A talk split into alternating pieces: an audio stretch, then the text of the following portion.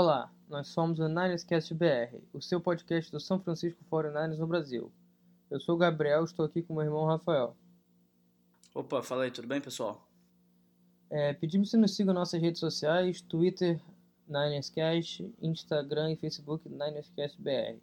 Vocês podem nos ouvir nas plataformas Apple Podcasts, SoundCloud e Spotify. O tema do nosso episódio número 4 é um review da semana 2 do jogo contra o Cincinnati Bengals e uma prévia da semana 3 do jogo contra o Pittsburgh Steelers. Bom, começando a, o review da semana 2, é, foi um resultado muito agradável pra gente. Foram 41 pontos para São Francisco contra 17 para o Cincinnati Bengals. É, nesse jogo a gente tem que destacar algumas condições antes, anteriores ao jogo. Né? O 49ers não viajou de volta para Califórnia, como se era de esperar né, depois do jogo de, na Flórida. Ele foi para Ohio ficou em Youngstown, que é a cidade da família que é a dona, família York, que eles são originários de lá. E o 49ers se manteve lá para se acostumar com o tempo, se acostumar com o horário, fuso horário, porque esses jogos eram, eram jogos de 10 da manhã no fuso horário da Califórnia. Então isso acaba atrapalhando muito quando é simplesmente uma viagem que o time faz, né? É uma Sim. questão tão problemática que os times é, pedem até limite de jogos às 10 da manhã para esses, esses times da Califórnia, esses times da costa oeste. Sim, e evitaram também é, mais uma perna de viagem. Porque, por exemplo, sair de São Francisco para Tampa, para voltar para São Francisco, para ir jogar em Cincinnati. Então eles cortaram logo uma perna, foram direto de Miami para Cincinnati, acostumaram com de Miami não, de Tampa, acostumaram com o fuso horário e jogaram fuso horário, é, com horário realmente de uma da tarde, ao invés de 10 da manhã. É, então assim, a gente tem que destacar que mesmo com essas condições o 49 se portou bem, né? Ele, ele a defesa sai, continuou da onde parou. Continuou muito bem. Primeira primeira drive foi um drive que o Fortnite fez um statement, né? Tipo, um sack, um turn out, logo na primeira campanha, uma boa posição para ataque. E aí a gente tem que destacar também que os 41 pontos é, mostram, além de mostrar uma evolução do ataque, o, a gente viu o ataque mais consistente, o ataque melhor. Né? A gente viu o ataque mais coeso, mais arrumado, sem estar tá um pouco enferrujado, que era o que parecia na semana 1.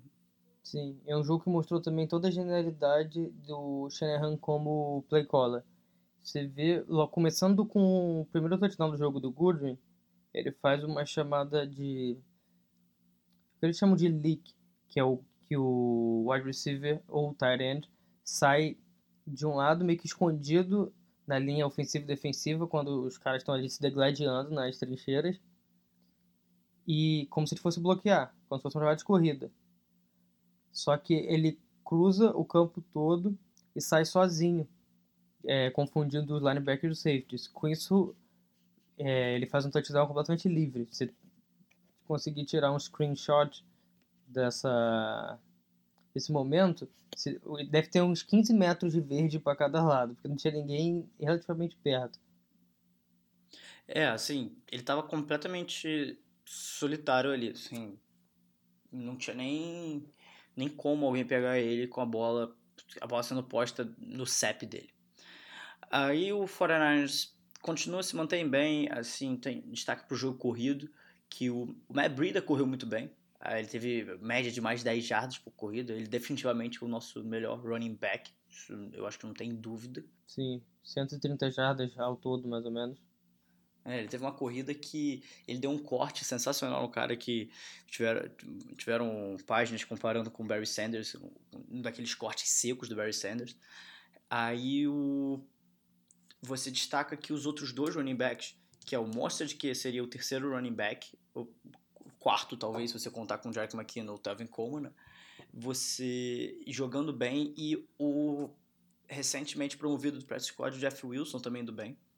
O time teve muitas jardas, é, não só é, terrestres, mas como aéreas, mas destaca-se muito esses três jogadores que, num revezamento bom, tanto pegando passes quanto correndo, foram muito bem. Sim. O ataque do São Francisco teve mais de 500 jardas no jogo. É, o Jimmy teve 297 jardas aéreas com 3 touchdowns e uma interceptação. Então mostra como o ataque foi dominante nesse jogo. Além da defesa ter também sido dominante ter parado. O jogo basicamente, até a última jogada, estava 41 a 10. Aí o, time, o São Francisco já estava com a defesa reserva há um tempão. E eles fizeram um touchdown no, nos últimos lances. Então, é, o time defesa titular só cedeu um touchdown. Então, é, mostra como ela foi dominante, né? É, esse tempo que eles fazem, que eles fizeram touchdown é chamado de garbage time, né? Que é tipo, é um, é um tempo que você já sabe que o jogo tá ganho, você sabe que não tem como o time fazer nada, então o outro time vai jogando e a defesa é normal. Assim, tudo bem, a gente tava com a reserva e tal, mas mesmo assim, a, independente de qual defesa, eles tiram um pouco o pé do acelerador, sabe? Pra não se machucar, etc. Joga, joga um pouco menos. Eh, joga um pouco menos homem, joga, tipo, joga um, dando mais espaço, é normal. É, é até normal psicologicamente, né? Você já sabe que você tá ganhando por 30 pontos, você acaba. É... Você perde um pouco o foco mesmo. Você não consegue manter o mesmo foco que você tem como se você estivesse disputando ali jogada por jogada. É, sem dúvida. Assim, a gente destaca que o Garoppolo foi muito bem né, no jogo, mas a gente tem que falar que ele hum, teve uma interceptação boba, que foi... Ele jogou numa cobertura tripla, uma bola pro Rich James. Rich James, para quem não sabe, é um jogador que tem 1,78m, então se joga numa cobertura tripla, você espera um cara que tem 2 metros de altura, tipo o Gronk, que vai pular mais alto, ou que vai ter algum, alguma coisa assim. E o... Uma coisa, é Outra coisa, o Kittle, ele foi excepcional nesse jogo, mas não como convencional, recebendo mil jardas de passe. Ele até teve bons números, número decente de passe, 50 e poucas jardas, mas o, o grande diferencial dele foi a qualidade dos bloqueios em jogo corrido. Só no primeiro tempo ele teve uns quatro bloqueios panqueca que é aquele que ele passa por cima do cara e joga no chão. É, mostra grande parte do jogo corrido, além dos três running backs, foram para os ótimos bloqueios da linha ofensiva e do Kittle. É, assim, a gente tem que. Ele é o nosso grande. Ele é um dos nossos grandes jogadores, né? Então a gente destaca sempre ele. E, assim, eu acho que ele é uma arma que ele foi tão bem ano passado e era normal isso. Era de se esperar isso. Era de se esperar o quê? Que os times fossem começar a marcar ele, que os times fossem começar a ficar em cima dele. Porque o cara se destaca tanto e era um time que muita gente não conhece as armas. Você a gente via muito isso no off-season. É, o pessoal falando, ah, o Fortnite não tem armas, não sei o quê. E a gente, quando, quando a gente olha pro roster, a gente vê que eles têm armas. Não tão provadas quanto, por exemplo, o Quito, mas eles têm armas. É um time muito jovem, mas com potencial enorme. É, exatamente. Por exemplo, nesse jogo, com a, o foco na cabeça do Quito, o Dibo teve um monte de espaço, teve recebeu o primeiro touchdown, teve ótimas jogadas com jarda por recepção, foi meio que o jogo de breakout dele. É, a gente depois desse jogo a gente só espera um crescimento enorme. É, assim, agora a gente destaca foi uma vitória ótima, uma vitória que assim anima a gente, é, porque agora a gente volta para casa para jogar contra os Steelers. A gente vai falar mais, especificar mais porque isso anima depois. Mas a gente tem alguns pontos ruins. É, um ponto ruim que tem que ressaltar é que o nosso grande left tackle, o Joe Staley, quebrou a fíbula e está fora oito semanas. De seis é, a oito é semanas. Uma... Esperamos que seja seis. é, mas assim, é o, o time do 49ers está jogando, tá tipo, playing safe, sabe? Tá tipo, sendo bem, bem bem. não tá arriscando quase. É, nessas contusões, as contusões mais sérias. A gente vê o Jason Verrett, que é um jogador que tem problema com contusões, mas ele já podia ter jogado e eles deram uma segurada porque eles não querem forçar muito, né? Então a gente está vendo o time sendo bem, é, tendo bastante precauções com isso. Então a gente. Por isso que eu, eu acho que é mais provável oito semanas, mas enfim. O time tem que se preparar para ficar para a vida sem ele. E outro ponto negativo que eu tenho que ressaltar é o Dante Pérez. Ele teve alguns, teve mais snaps, ele lançou uma bola e, e fez uma jogada, uma trick play, mas tem que se destacar que o cara que a gente trocou para cima no draft do ano passado, para pegar aqui, foi muito bem no final do ano passado. E tem uma catch. Hoje as estatísticas dele são uma catch para 11 jardas. E assim, então. Dois jogos. Exatamente. É algo que a gente tem que pensar o que está acontecendo. Se é o Shannon fazendo jogos mentais com ele, se é ele realmente perdeu o lugar e tá tendo que, tipo, trabalhar de volta. Eu não sei. A gente tem que prestar atenção nisso. Mas enfim. O que eu acho é que o Dibo ganhou a vaga e o o Pérez ele tá reconquistando espaço aos poucos. Ele já saiu de menos snaps na semana 1 para mais snaps na semana 2 e aos poucos ele vai ter mais chances. Pelo menos a gente espera. Ele vai comendo um pouco dos snaps do Goodwin ao invés dos snaps do Debo. Bom, agora a gente vai dar as bolas do jogo, é, uma ofensiva e uma defensiva. Você quer começar com a ofensiva? Pode ser. É, a bola do jogo ofensiva vai pro Matt Breida, que apesar de não ter feito nenhum touchdown, foi o principal corredor com 10 jardas por corrida. Um número desse eu não podia deixar de dar essa bola para ele.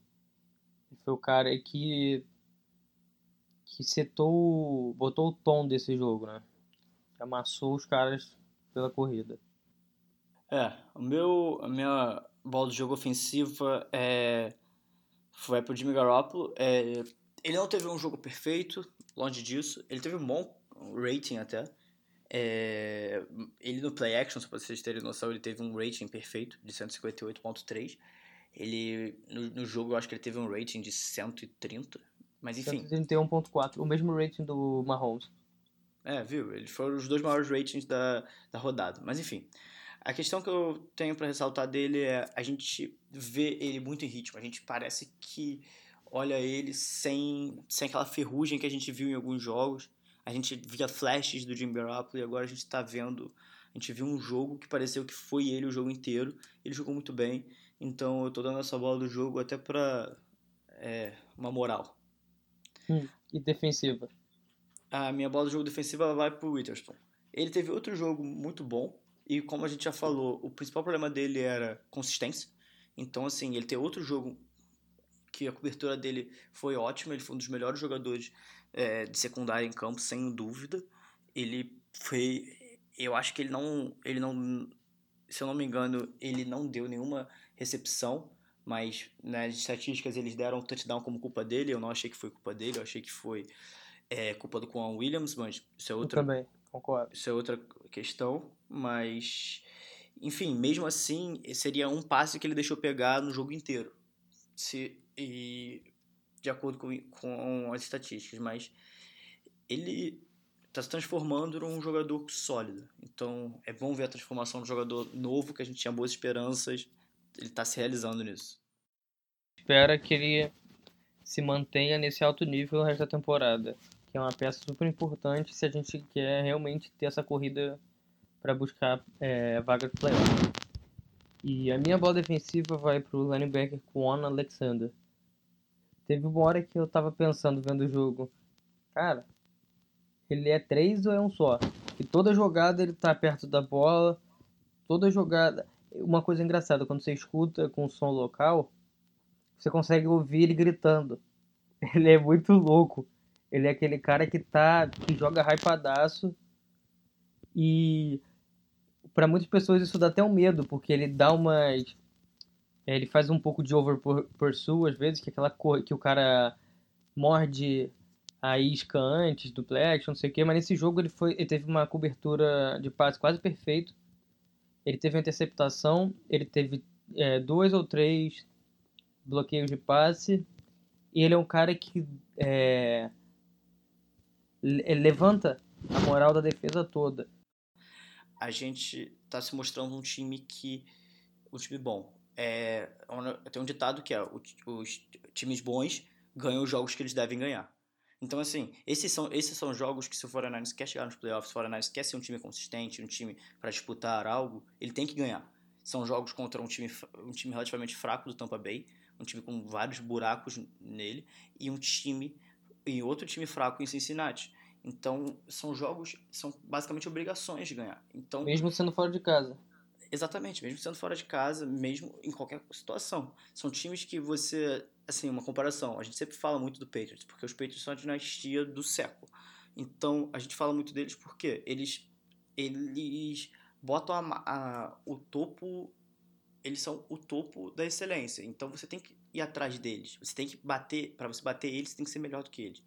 Então, você tem que pensar, o Patriots ganharia, esse jogo ganharia. Então, a gente tem que ganhar também. A gente tem que bater de frente, a gente tem que ser assim, entendeu? Sim, você tem que. É, outra coisa que eu sempre gosto de falar é que você tem que amassar os times mais fracos. É, vem um pessoal falar, ah, mas o time era fraquinho, não sei o que, vocês amassaram por isso. Mas por que, que não amassam isso toda semana? Sabe? Você tem que mostrar superioridade quando o time é mais fraco. E você, quando o time é mais forte, você tem que ganhar também.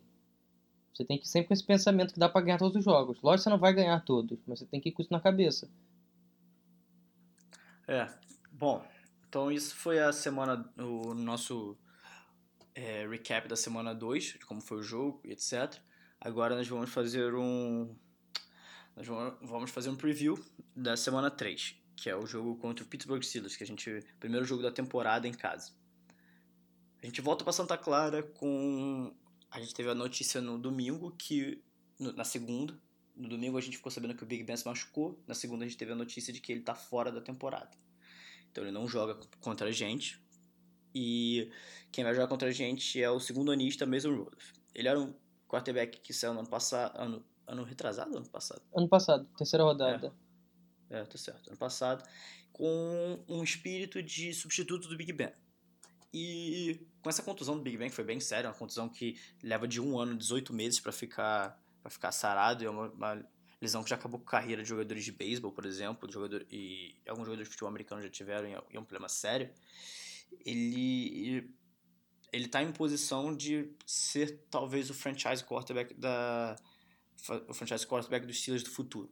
Sim, o plano era draftar o cara na terceira, ele fica igual aconteceu com o Aaron Rodgers, ficar sentado um tempo atrás do Big Ben para ir pegando maturidade, para ver se ele ia ser mesmo o cara deles.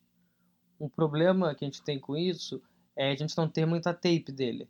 A única tape que a gente tem da NFL é o finalzinho do jogo que ele jogou contra o Seattle ele inclusive fez o touchdown e deixou o jogo próximo.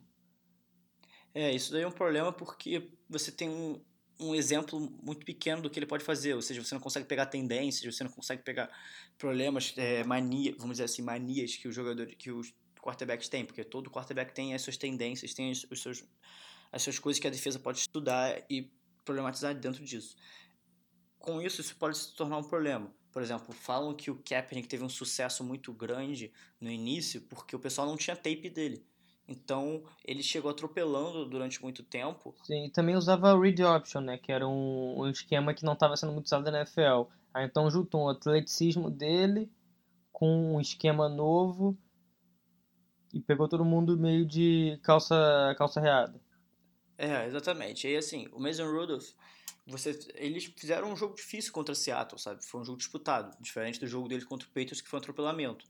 Então, assim, eu acho que é um é uma questão, é um jogo, não é um jogo para se subestimar. Muita gente fala, ah, é um, é um quarterback reserva e tal, a gente tem que atropelar. Não é assim, não é bem assim.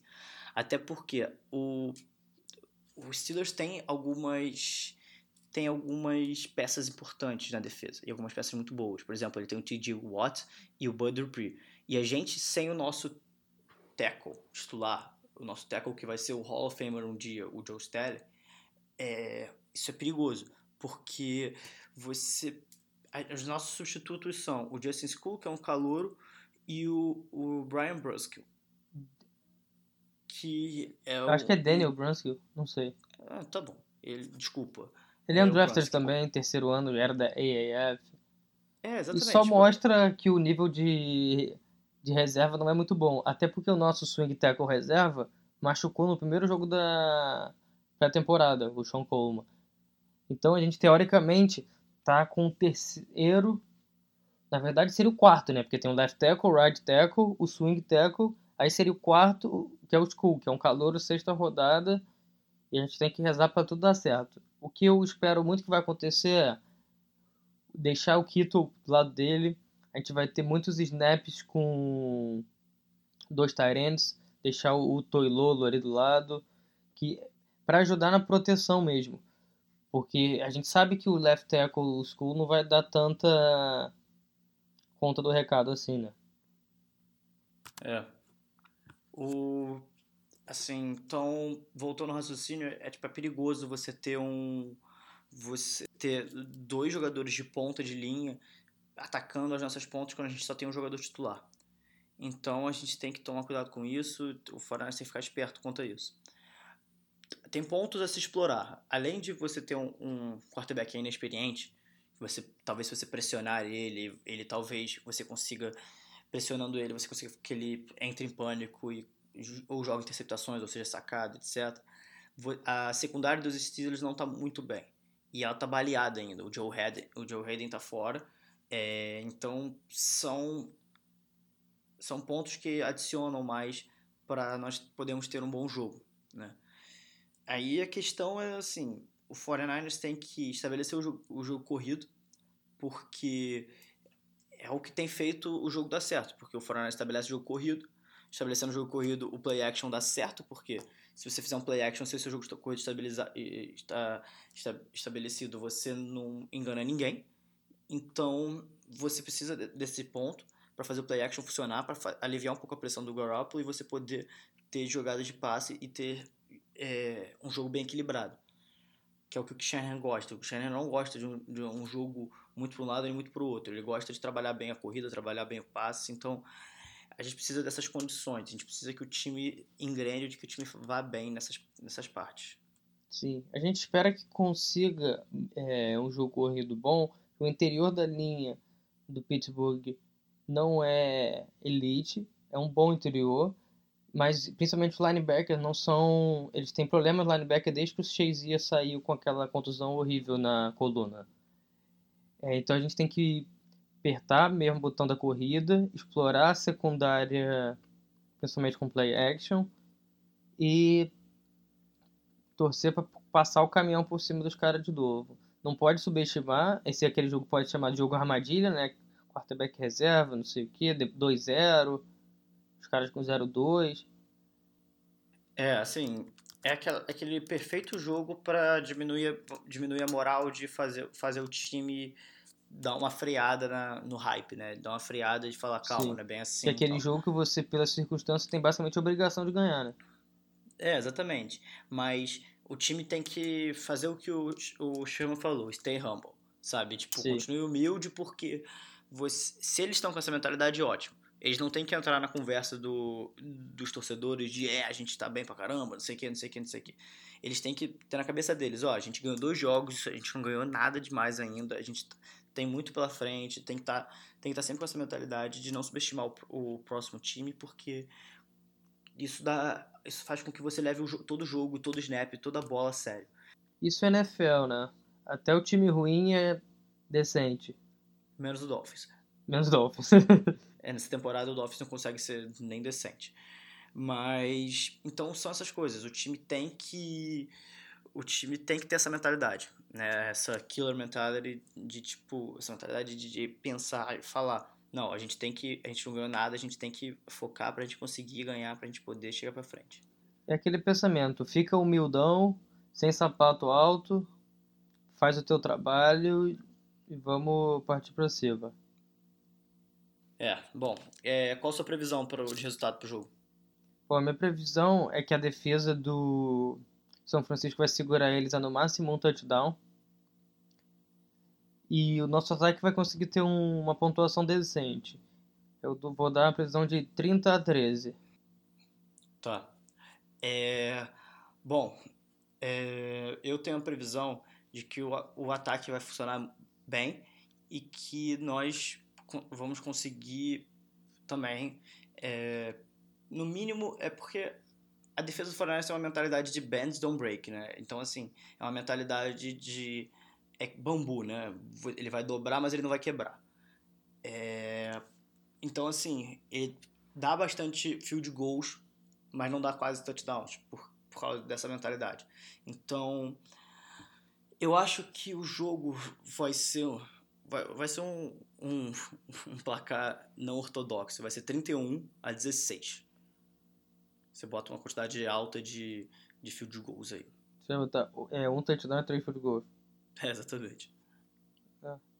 Tá bom. É.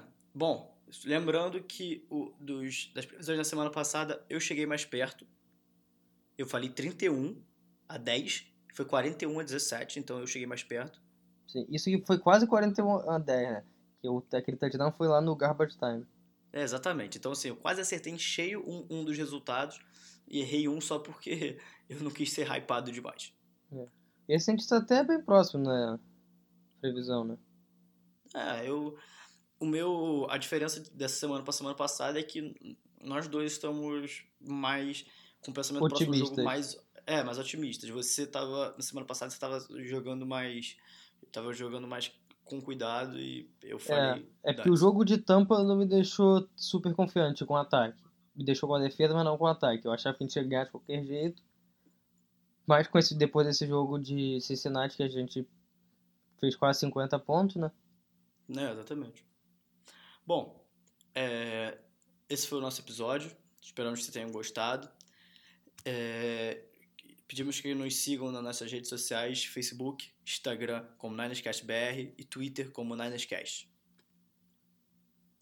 Até semana que vem, que provavelmente vamos fazer o review desse jogo, que esperamos que seja uma vitória, e uma prévia do jogo. Não, não tem prévia, é a bye. Então a gente vai falar do, desse jogo aqui e a gente vê se fala mais alguma coisa ou não. É.